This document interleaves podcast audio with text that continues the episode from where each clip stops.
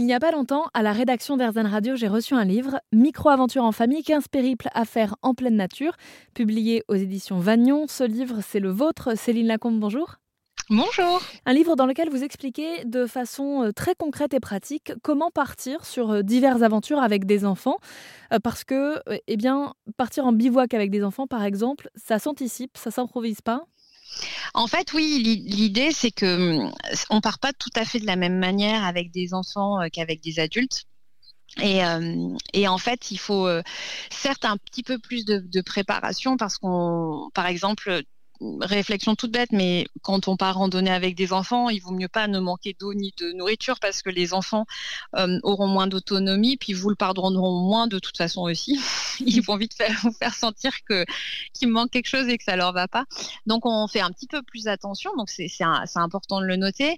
Euh, et en même temps, je trouve que tout peut prendre un grand goût d'aventure avec des enfants. Parce que euh, euh, leur, leur faire découvrir des choses, c'est finalement euh, redécouvrir soi-même des choses grâce à eux.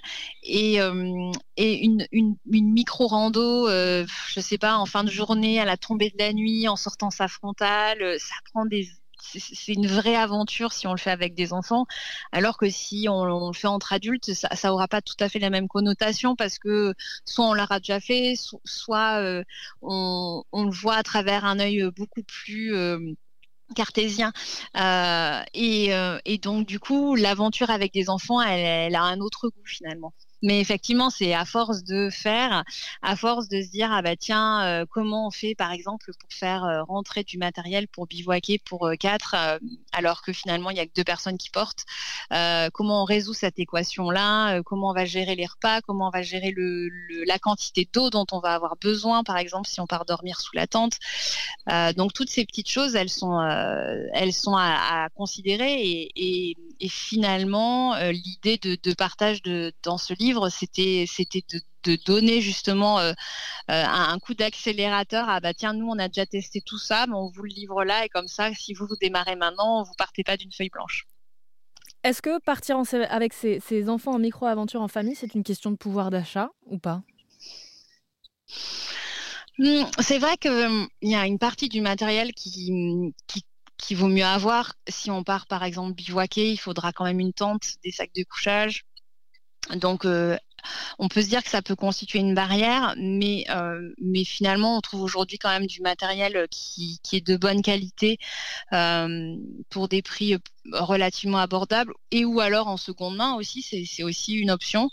Euh, et euh, je dirais que c'est pas, ça revient quand même quoi qu'il arrive beaucoup plus cher que d'aller euh, visiter un parc d'attractions par exemple. Donc le budget de beaucoup moins cher, pardon. Ah. Donc du coup je dirais que je dirais que la question, enfin qu'au finalement, ça reste quand même très accessible à mon sens, euh, même si euh, c'est, ça coûte pas rien du tout.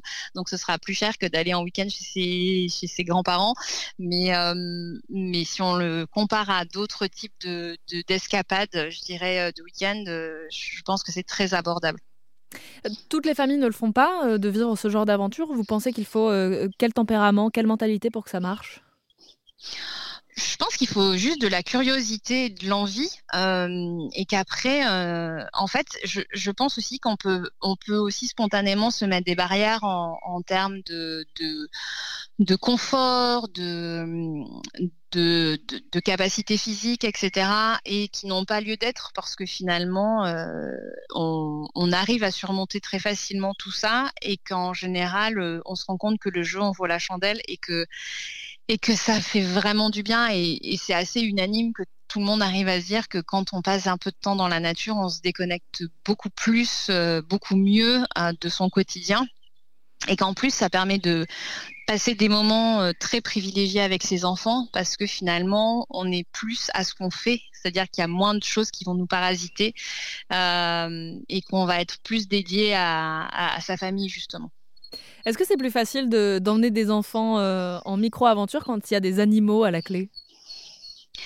Alors, que ce soit des animaux ou alors une, autre, entre guillemets, carotte, euh, quelle qu'elle soit, euh, oui, je dirais qu'il faut toujours une, euh, un, objectif. Effectivement, les animaux, ça marche super bien, mais c'est quand même un double tranchant parce que parfois, on peut promettre qu'on va voir des bouquetins ou des marmottes et on n'en voit pas. Et donc, il faut quand même faire hyper gaffe à ce qu'on promet.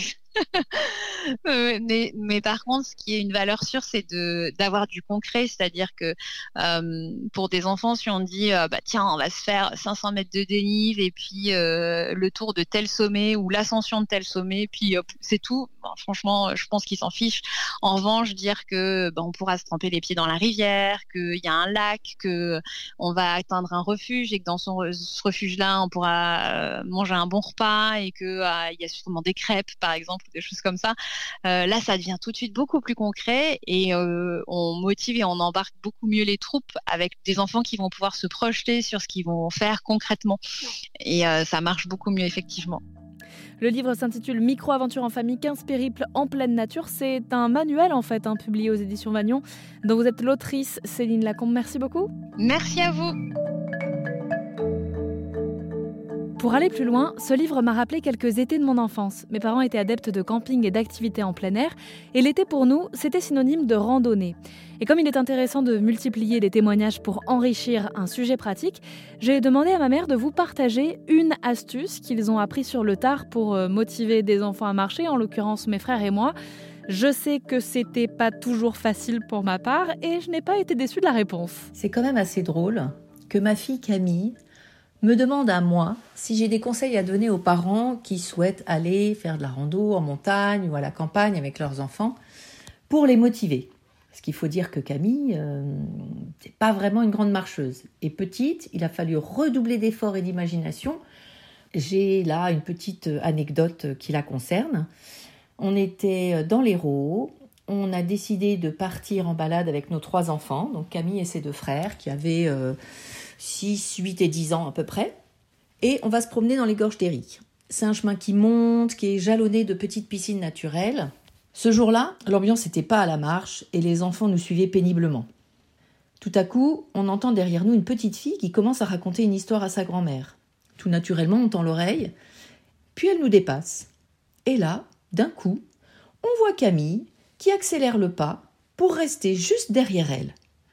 L'histoire avait réussi à capter toute son attention, et comme elle était assez longue, elle nous a permis de faire les trois quarts de la montée sans même nous en rendre compte.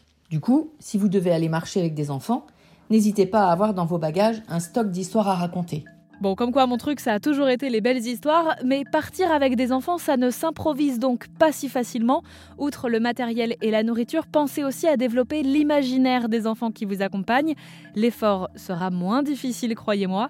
En tout cas, si vous en avez la possibilité, déconnecter en plein air de temps en temps, c'est toujours agréable, à moins que vous ne viviez déjà au rythme de la nature.